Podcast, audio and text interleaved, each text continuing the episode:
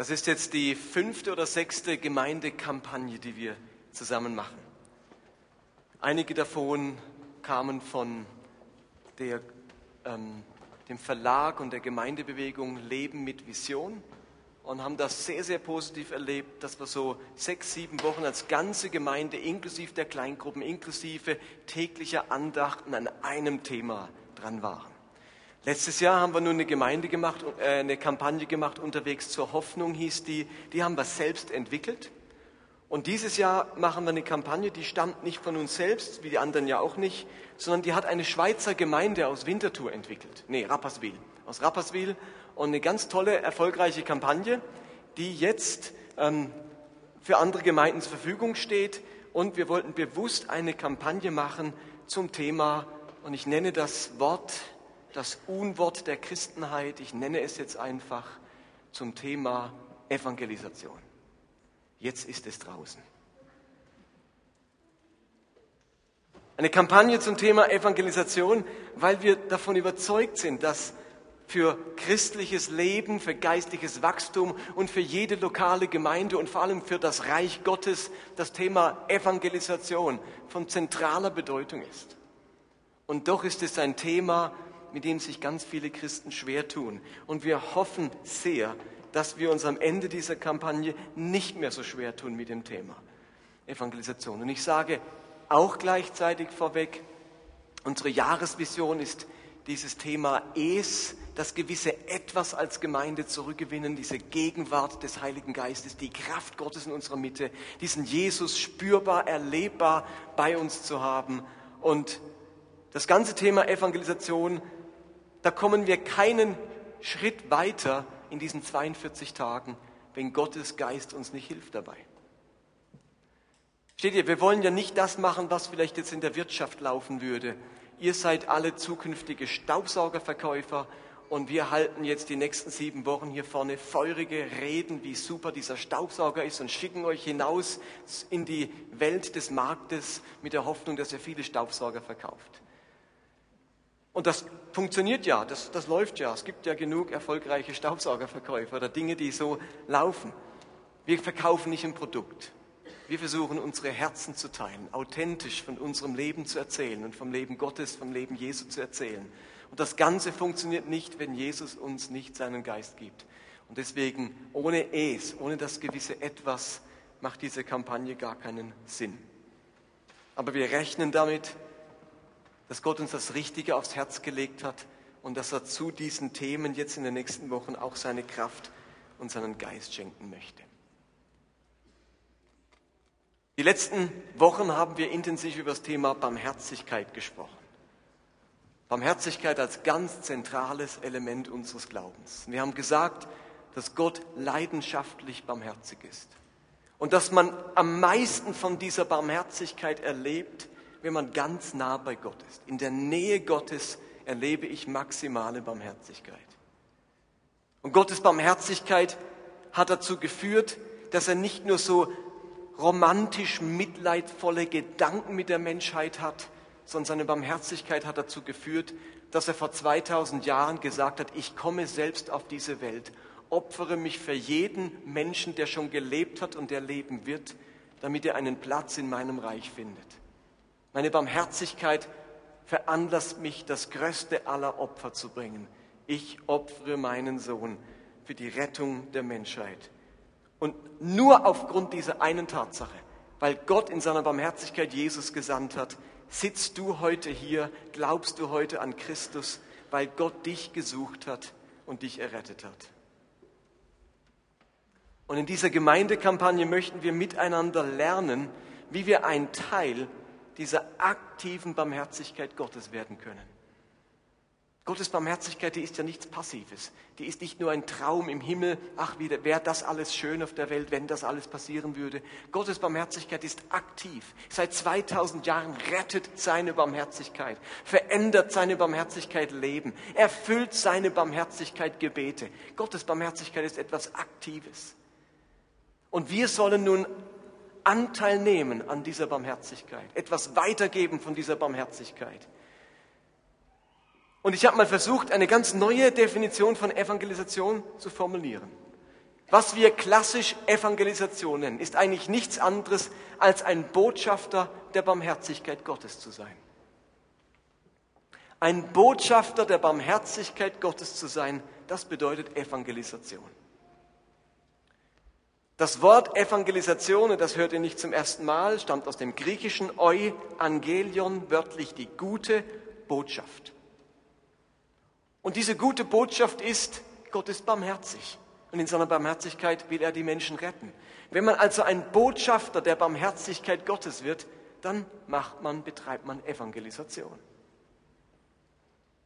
Und ich wünsche mir, dass wir bei diesem Wort nicht abhängen, dass wir uns nicht scheuen vor dem Thema, dass das Thema nichts oder seine Bedrohlichkeit verliert und nicht länger ungute Gefühle bei uns auslöst oder uns unter Druck setzt. Damit wir uns in den nächsten Wochen diesem Thema Evangelisation annähern können, ist es entscheidend, und damit möchte ich heute anfangen, eine klare Überzeugung zu gewinnen, dass Evangelisation wichtig ist. Damit fangen wir an, eine Überzeugung zu gewinnen, Evangelisation ist wichtig. Lass uns mal anfangen bei Jesus selbst und seinem Sendungsauftrag. Als Jesus auf die Welt kam, da hat er seinen Sendungsauftrag, wozu er da ist, in einem Satz zusammengefasst. In Lukas 19, Vers 10 heißt es, der Menschensohn ist gekommen, um die Verlorenen zu suchen und zu retten. Also wozu ist Jesus gekommen? Es gibt einen Grund, warum Jesus gekommen ist. Und wenn es ein Missionsstatement von diesem Jesus gibt, dann heißt es eben, retten, was verloren ist. Jesus kam, um zu suchen und zu retten. Zwei Worte. Das ist seine Mission. Das ist der Grund, warum er seinen wunderbaren, herrlichen Platz im Himmel verlassen hat, um zu suchen und zu retten. Wir müssen uns bewusst machen, dass jeder, der heute hier in der Kirche sitzt, der sich Christ nennt und glaubt, ewiges Leben zu haben, nur an diesem Punkt ist, weil Jesus gekommen ist, um Verlorene zu suchen und zu retten. Du bist heute nur hier und kannst dir deiner Erlösung sicher sein, weil Jesus gekommen ist, um zu suchen und zu retten. Aber es braucht noch eine wichtige Ergänzung. Niemand von euch ist diesem Jesus persönlich begegnet. Niemand von euch hat diesen Jesus irgendwo getroffen und er hat ihn persönlich gesucht und ihn persönlich gerettet. Niemand von euch wird sagen können, ich bin heute errettet, ich komme in den Himmel, meine Sünden sind mir vergeben, weil ich damals vor fünf Jahren in der freien Straße nachts um drei Jesus Christus begegnet bin und er mir das Evangelium erzählt hat. So lief es nicht. Da hat es ein Zwischenglied gebraucht. Wem seid ihr denn begegnet? Vielleicht nicht in der freien Straße. Wodurch ihr diese Rettung Jesu empfangen konntet. Ich nehme an, auch an, dass es nicht euer Hund zu Hause euch erzählt hat. Stimmt das? Auch nicht die Katzen, schon gar nicht die Fische im Aquarium. Es waren auch keine Außerirdischen, stimmt's? Und vermutlich auch keine Engel. Irgendein Mensch hat euch etwas erzählt von dieser rettenden Botschaft Jesu, von dieser Barmherzigkeit Gottes. Irgendein Mensch hat es euch erzählt durch einen Prozess, der kürzer oder länger ging, habt ihr zum Glauben gefunden und habt Errettung erlebt. Menschen spielen in dieser ganzen Geschichte eine große Rolle. Irgendjemand hat mit uns gesprochen. Irgendjemand hat uns einmal eingeladen, den Mut gefasst, uns von seinem Glauben zu erzählen und dadurch konnte Jesus uns finden und retten. Ihr Lieben, in dem ganzen Prozess der Evangelisation sind wir Gottes Plan A und er hat keinen Plan B. Gott sagt nicht, also wenn es mit den Menschen nicht klappt, dass die Botschafter meiner Barmherzigkeit sind, dann schicke ich die, die, die, die Haustiere. Dann lasse ich die Esel sprechen. Oder er sagt nicht, dann schicke ich die Engel, die machen den Job. Er hat keinen Plan B. Wir sind diejenigen, die diese Botschaft der Barmherzigkeit weitergeben. Wir sind Gottes Plan A. Und deswegen sagt Jesus, als eines seiner allerletzten Gebete, Vater, wie du mich in die Welt gesandt hast. Wie war das nochmal? Mit welchem Absicht wurde Jesus in die Welt gesandt? Um zu suchen und zu retten. Genau. Und jetzt sagt er, Vater, wie du mich in die Welt gesandt hast, so sende ich sie. Und damit meint er seine Nachfolger in die Welt. Also Jesus nachzufolgen heißt nicht nur die Errettung, die er uns schenkt, genießen, sich an ihr freuen, sondern diese Errettung ist untrennbar geknüpft, verknüpft mit einem Auftrag, nämlich der gleiche, den Jesus hatte, zu suchen und zu retten, was verloren ist. Bis dahin klar, wir sind errettet mit einem Auftrag, dem gleichen, den Jesus hatte.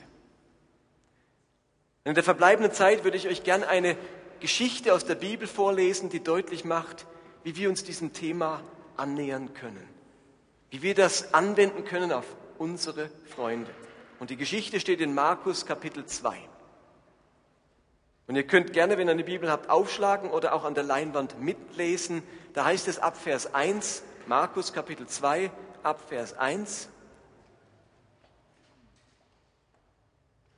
Nach einigen Tagen kehrte Jesus nach Kapernaum zurück. Es sprach sich schnell herum, dass er wieder zu Hause war. Viele Menschen strömten zusammen, so dass sie nicht einmal mehr vor der Tür Platz hatten. Ihnen allen verkündete Jesus Gottes Botschaft. Da kamen vier Männer, die einen Gelähmten trugen. Und weil sie wegen der vielen Menschen nicht bis zu Jesus kommen konnten, deckten sie über ihm das Dach ab. Als Jesus ihren festen Glauben sah, sagte er zu dem Gelähmten, mein Sohn, deine Sünden sind dir vergeben. Das ist Gotteslästerung. Was bildet der sich ein? Nur Gott allein kann Sünden vergeben. Jesus durchschaute sie und fragte, wie könnt ihr nur so etwas denken? Ist es leichter zu sagen, dir sind deine Sünden vergeben oder, diesem Gelähm oder diesen Gelähmten zu heilen? Aber ich will euch zeigen, dass der Menschensohn die Macht hat, hier auf Erden Sünden zu vergeben. Und er forderte den Gelähmten auf, steh auf, nimm deine Trage und geh nach Hause. Da stand der Mann auf, nahm seine Trage und ging vor aller Augen hinaus. Fassungslos sahen ihm die Menschen nach und riefen, so etwas haben wir noch nie erlebt. Und alle lobten Gott. Ich glaube, man kann von dieser Geschichte ein paar wichtige Dinge lernen. In unserer Geschichte sind nämlich Freunde füreinander da. Da bringen Freunde jemanden zu Jesus. Und insofern passt die Geschichte ausgezeichnet zu unserer Kampagne Leben für meine Freunde. Wie könnte so ein Leben für meine Freunde aussehen? Was gehört da dazu? Und ich will euch vier Prinzipien schildern aus dieser Geschichte heraus. Das erste, was dazugehört, wenn ich leben will für meine Freunde, die Christus kennenlernen sollen, ist es, ich habe ein Herz für meine Freunde habe ein Herz für meine Freunde. In unserer Geschichte, da gab es einen Mann, der schwer behindert war, gelähmt, nicht mehr selbstständig laufen konnte. Und nun ist Jesus in der Stadt. Und das war eine Attraktion. Und wir lesen ja, die Bude war voll, gestopft voll, in der Jesus predigte. Man hat keinen Platz mehr gefunden, nicht mal am Eingang konnte man stehen. Und diese vier Freunde, die haben sich nun gedacht, es genügt nicht, dass wir dorthin kommen. Hauptsache, wir finden noch irgendwie einen Platz. Lieber Freund, es tut uns leid, es ist so voll, also für einen im, auf einer Bahre, da findet man garantiert keinen Platz. Sorry, aber wir erzählen dir dann vielleicht, wie es war. Oder schade, dass du nicht mit kannst, aber wir müssen dich jetzt zurücklassen. Klar, wir gehen auch rechtzeitig ähm, dorthin, dass wir noch einen guten Platz finden. Und schade, kannst du nicht mitkommen. Diese Freunde haben anders gehandelt. Die haben sich gesagt, dieser Freund braucht etwas. Dieser Freund braucht Hilfe. Diesem Freund möchten wir etwas Gutes tun. Sie haben sich reinversetzt in seine Situation. Wenn einer hier Hilfe braucht, wenn einer Rettung braucht von uns, dann ist es unser gelähmter Freund. Es reicht uns nicht, selbst zu diesem Jesus zu gehen, zu seiner Versammlung. Wir möchten diesen Freund mitnehmen. Die haben mitempfunden mit seiner Not, mit seinem Schicksal, mit der Tragik, seines Lebens, vor allem vor 2000 Jahren. Es ist heute schon ähm, beschwerlich und schwierig genug für einen Menschen, wenn er schwer behindert ist. Aber zur damaligen Zeit, ohne sonstige Hilfestellung, war das eine Katastrophe für Menschen. Und nun hat dieser Freund ein großes Glück. Oder dieser Gelähmte. Er hat vier Freunde.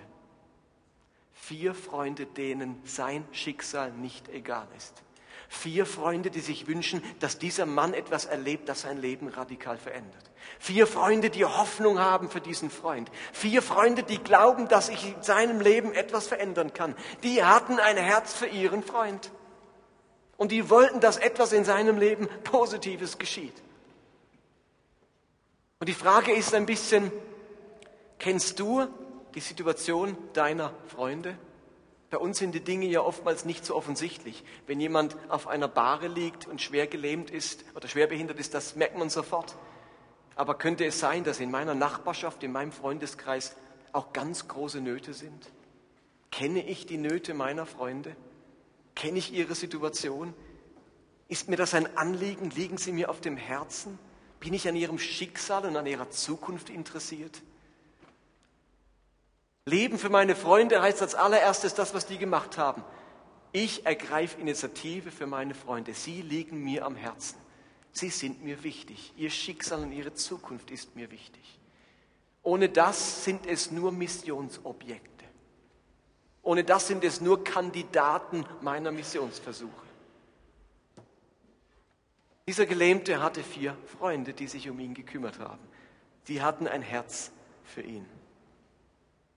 In Römer 15, Vers 2 heißt es, jeder von uns soll sich so verhalten, dass er seinen Mitmenschen zum Guten ermutigt und ihn im Glauben stärkt. Das drückt etwas aus von diesem Interesse am anderen Menschen. Ihn ermutigen, ihn stärken, ihn mit Gutem konfrontieren.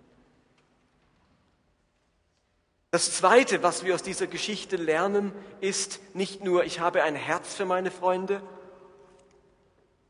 sondern ich bin überzeugt davon, dass Jesus die beste Adresse ist für meine Freunde.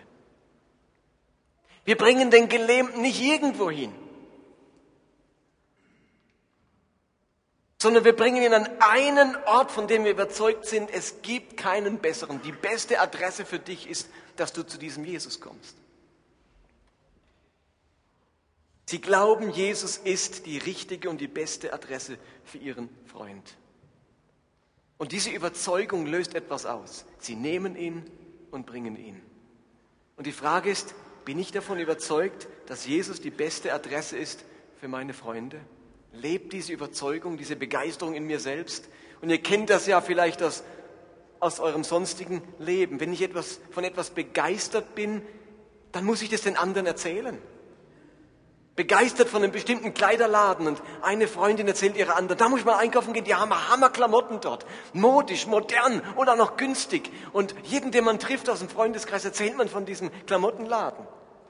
Oder man war in einem bestimmten Restaurant und hat ein super Essen genossen und es war ein, ein super Ambiente und man hat das genossen und man erzählt seinen Freunden von diesem tollen Restaurant.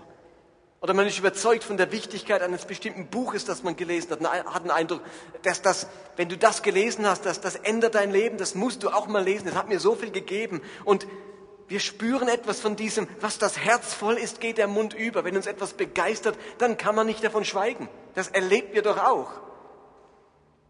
Aber wie oft ist es Jesus, von dem wir so schwärmen?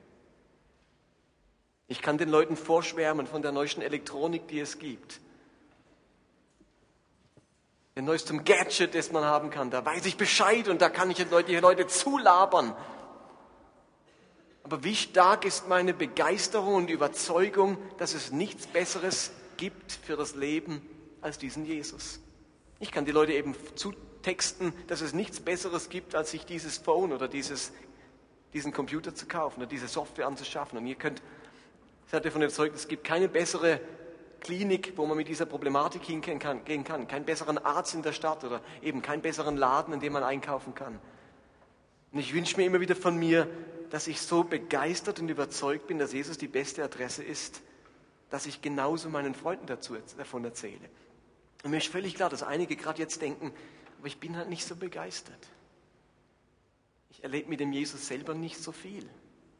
Und ich wünschte mir, der wird mal mehr machen bei mir, dass ich auch so erzählen könnte. Wann finde ich mal das himmlische Sonderangebot, von dem ich dann schwärmen kann? Und mir das, mir das kann ich nicht wegreden jetzt. Wenn du das so empfindest, dann ist das eine der Hindernisse, die vor dir stehen, auch in Bezug auf diese Kampagne. Wenn man von Jesus nicht begeistert ist, kann man auch nicht von ihm schwärmen, stimmt's? Wenn ich das mache, mache ich es nur, vielleicht weil ich sage oder weil wir es halt in der Kampagne machen oder aus Pflichtgefühl. Das Geheimnis liegt tatsächlich darin, selbst davon zu überzeugt zu sein, Jesus ist die beste Adresse. Und das ist nicht immer so einfach, vor allem wenn man Schwieriges erlebt gerade. Wenn man Jesu Hilfe sich wünscht und sie nicht so erlebt. Und ich erlebe meinen Glauben so, dass ich empfinde, ich bin vor allem mit Jesus auf einer Reise. Auf einer Reise in eine großartige Zukunft. Und auf dieser Reise erlebe auch ich Schwierigkeiten, Versagen, Hinfallen, dass es eben nicht so gelingt, wie ich mir es vorgestellt habe. Und ich präsentiere den Leuten, wenn ich ihnen von Jesus erzähle, weniger die Erfolge meines Glaubenslebens und wo ich überall angekommen bin, sondern ich lade sie ein zu dieser Reise. Und ich kann ihnen nicht versprechen, dass ihr Leben dann reibungslos abläuft. Ich kann ihnen nur versprechen, dass das eine Reise ist, auf der Jesus immer bei dir sein wird und wo am Ende alles gut wird. Und insofern muss ich den Leuten nichts vormachen, eine, eine Begeisterung wo irgendwie nicht authentisch wäre. Ich bin begeistert von dieser Reise mit diesem Jesus. Aber auf dieser Reise begegnen auch mir Schwierigkeiten. Dinge, die ich noch nicht gelöst habe und wo ich mir von Jesus eine Antwort wünsche, die ich so noch nicht bekannt, bekommen hat, habe. In mir ruht ein tiefer Friede, dass dieser Weg ein guter Weg ist, auch wenn ich ihn nicht immer verstehe.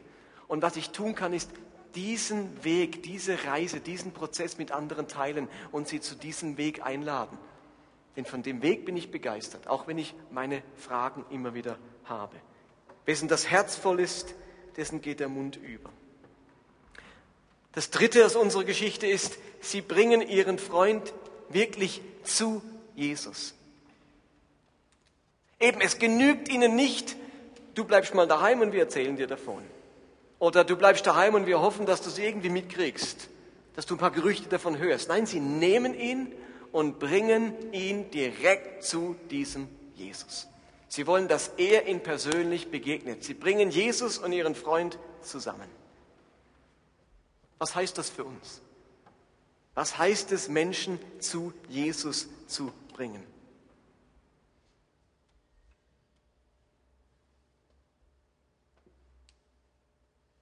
Und das sind ein paar Elemente. Sie zu Jesus bringen heißt zum einen, ich mache sie bekannt mit diesem Jesus. Ich erzähle ihnen von diesem Jesus. Und manche sagen vielleicht, reden, das ist eben nicht so mein Ding. Ich lebe es. Darüber reden muss ich nicht, ich lebe es, dass Jesus in mir lebt. Und da denke ich manchmal, hui. Also mir gelingt es ehrlich gesagt nicht, so unsträflich heilig zu leben, dass man aus meinem Lebenswandel das ganze Evangelium ablesen kann. Also ich habe Worte immer noch nötig. Ich bin nun nicht das wandelnde Evangelium. Ich brauche tatsächlich die Krücke zu sagen, ich lebe das, aber ich muss dir noch was dazu erklären. Da gibt es noch mehr als das, was ich lebe. Dieser Jesus ist größer und das Leben mit ihm ist größer, als was ich selber immer wieder vermag. Worte sind auch wichtig, um Menschen zu Jesus zu bringen. Im Kolosserbrief heißt es, verhaltet euch klug und besonnen denen gegenüber, die keine Christen sind. Nutzt die kurze Zeit, die euch noch bleibt. Und im nächsten Vers sagt er, und eure Rede sei allezeit liebevoll und mit Salz gewürzt. Paulus weiß, auf der einen Seite müssen wir vorbildlich leben, jawohl, denen gegenüber, die keine Christen sind, klug leben, aber eben auch liebevolle Worte machen, aber mit Salz gewürzt. Also da muss auch was dran sein, wo, wo die, Gesamt, die Sache dieses Evangelium schmackhaft macht. Aber die einfachste und beste Art, Menschen zu Jesus zu bringen, ist im Gebet. Heutzutage kann ich die Leute ja nicht wirklich zu Jesus bringen, logisch, der ist ja nicht irgendwo örtlich lokal zu finden. Aber heute kann ich Menschen zu Jesus bringen, indem ich für sie bete. Und ihr habt alle so ein Kärtchen bekommen. Ja, habt ihr das? Das Kärtchen ist dazu gedacht, dass ich die nächsten 42 Tage für drei Personen einmal am Tag eine Minute bete. Das wäre ein konkrete, eine konkrete Umsetzung davon, Menschen zu Jesus zu bringen, indem ich für meinen Freund bete. Die haben ihn damals tatsächlich hingetragen und wir tragen ihn sozusagen in unserem Gebet zu Jesus. Und die Frage ist, für wen könntest du in den kommenden 42 Tagen beten? Einmal am Tag eine Minute. Wir haben bewusst drei Zeilen gemacht. Und wenn du einen Stift hast, dann nehmt doch den Stift und schreibt vielleicht schon mal ein, zwei Leute rein, wo er, wo er kommt euch gerade in den Sinn, für die möchte ich unbedingt beten. Vielleicht kommen im Laufe der Kampagne noch andere dazu, wo du dann noch eintragen kannst. Aber es wäre super, wenn heute jeder nach Hause geht und mindestens einen Namen drauf hat für eine Person, mit der er vielleicht schon dran ist, von der er schon einmal, äh, bei der er schon mal was von Jesus erzählt hat, wo er sagt, ich nutze jetzt die nächsten 42 Tage, um konkret für sie zu beten. Also ich gebe euch eine Minute, schreibt doch einen Namen drauf. Und dann könnt ihr es euch ins Portemonnaie machen, an den Spiegel morgens zu Hause, beim, während dem Zähneputzen, das Zähneputzgebet. Erstens, wenn ihr eine, so eine Uhr habt, dann könnt ihr drei Minuten lang die Zähne putzen und während dem Zähneputzen in Gedanken drei Minuten für den Freund beten. Habt ihr sogar drei Minuten gebetet. Oder während dem ersten Morgenkaffee oder wo auch immer, während der Fahrt zur Arbeit eine Minute für meine Freunde beten.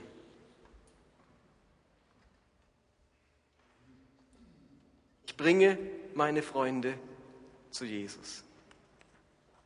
Und das Letzte, was wir aus dieser Geschichte lernen, sie ließen sich nicht durch Schwierigkeiten entmutigen. Die kommen dorthin und erleben, oh nein, alles voll. Keine Möglichkeit dahin zu kommen. Was machen wir nur?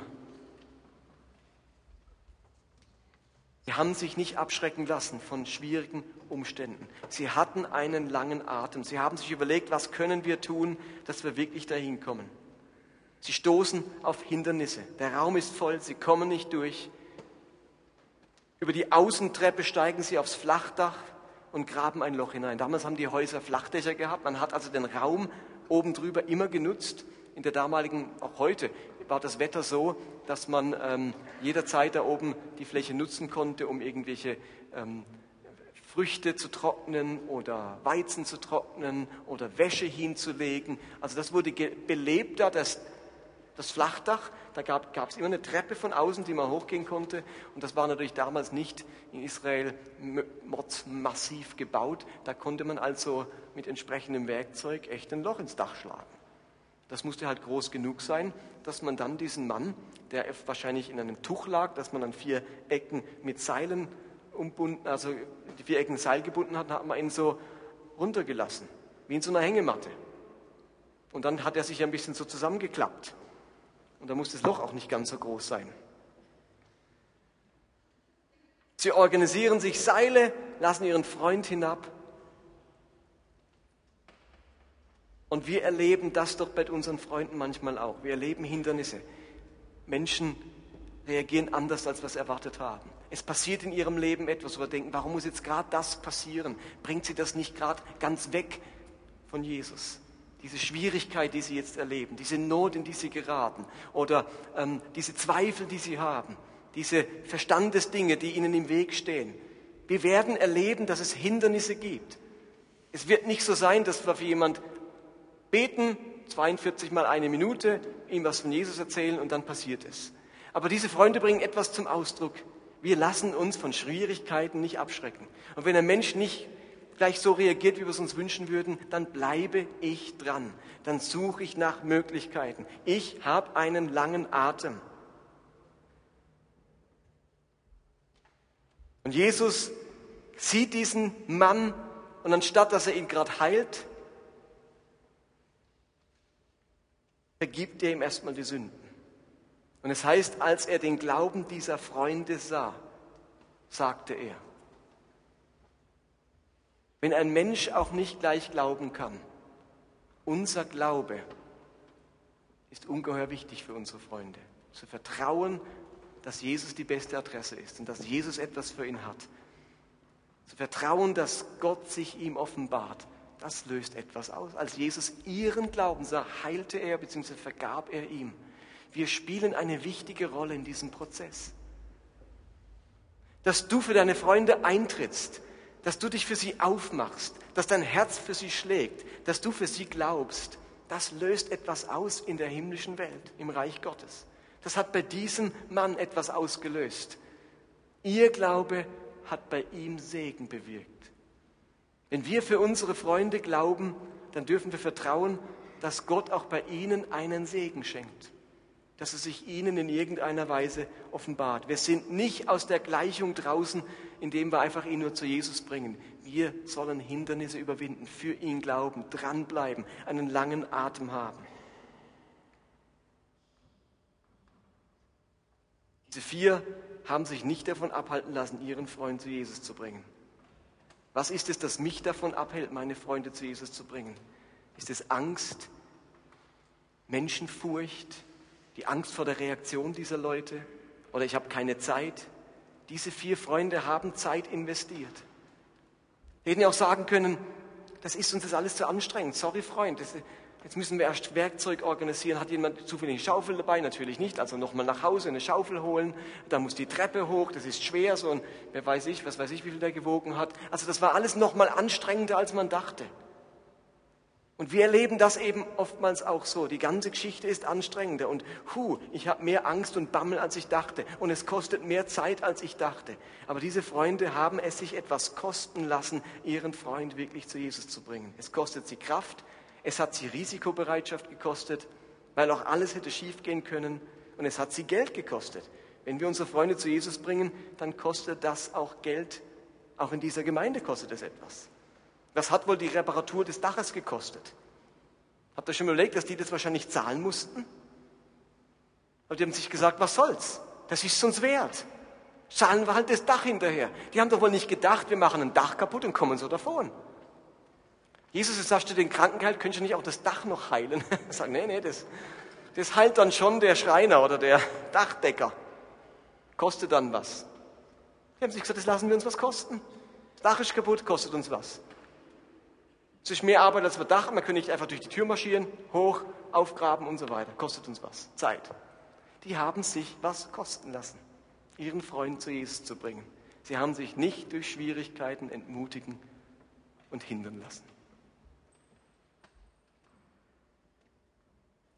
Wahrscheinlich gab es in unserem Leben auch solche Menschen, die haben es sich etwas kosten lassen, dass wir heute hier sitzen. Die haben sich von unserer Störrigkeit am Anfang, vielleicht von unserer Zähigkeit, vielleicht von unserer auch Aggression, die wir vielleicht am Anfang hatten, dem Glauben gegenüber, nicht abschrecken lassen. Die sind dran geblieben. Treu geblieben. Haben das Dach aufgegraben, haben sich was kosten lassen. Und heute sind wir hier. Solche Freunde braucht es, damit Jesus dann sagen kann, deine Sünden sind dir vergeben. Diesen Mann hat er von der Lähmung geheilt.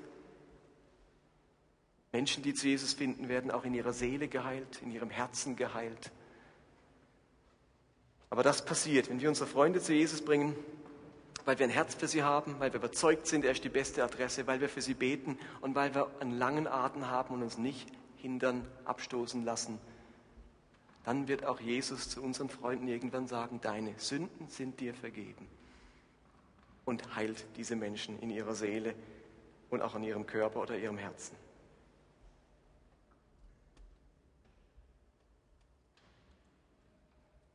Wir werden diese Mission, die wir bekommen haben, nicht verfolgen, solange sie auf unserer Prioritätenliste ganz weit unten steht. Dann braucht es nur wenig Hindernisse, wenig, das uns im Weg steht um diesen Auftrag doch sein zu lassen. Gott hat keinen Plan B. Und für die meisten Dinge, die wir hier auf Erden toll finden, werden wir eine Ewigkeit lang Zeit haben. Menschen zu suchen und zu retten, dafür haben wir nur jetzt. Und im ersten Timotheusbrief, und das ist der letzte Vers und der letzte Satz, steht, Gott will, dass alle Menschen gerettet werden und seine Wahrheit erkennen. In diesem ganzen Prozess der Evangelisation haben wir Gott auf unserer Seite. Er will das von ganzem Herzen. Und die Band singt uns jetzt ein Lied vor. Ihr dürft einfach das genießen und zuhören. Und das Lied handelt vom Segen, es heißt Blessings. Und es spricht davon, wie das Leben mit Gott ein Leben ist, in dem wir den Segen Gottes erleben. Gott möchte uns segnen. Gott möchte uns Gutes tun. Und genau diesen Gedanken nehmen wir mit in so ein Timeout. Gott ist ein Gott, der segnet. Und er will nicht nur uns segnen. Da gibt es eine Menge Menschen, die ihn noch nicht kennen. Eine Menge unserer Freunde, Arbeitskollegen, Bekannten, Verwandten, Nachbarn, die diesen Segen Gottes noch nicht kennen. Und wenn wir jetzt von diesem Segen Gottes hören, dann lasst uns nicht nur an uns denken, oh, wie schön, dass Gott mich so segnet, sondern lasst uns daran denken, dass genau dieser Segen Gott bereithält für unsere Nachbarn, für unsere Verwandten, für unsere Arbeitskollegen und für unsere Freunde. Und man erlebt eben Gottes Segen und Gottes Barmherzigkeit am besten und am stärksten in Gottes Nähe. Und deswegen reden wir jetzt 42 Tage drüber, wie man Menschen in die Nähe Gottes bringen kann.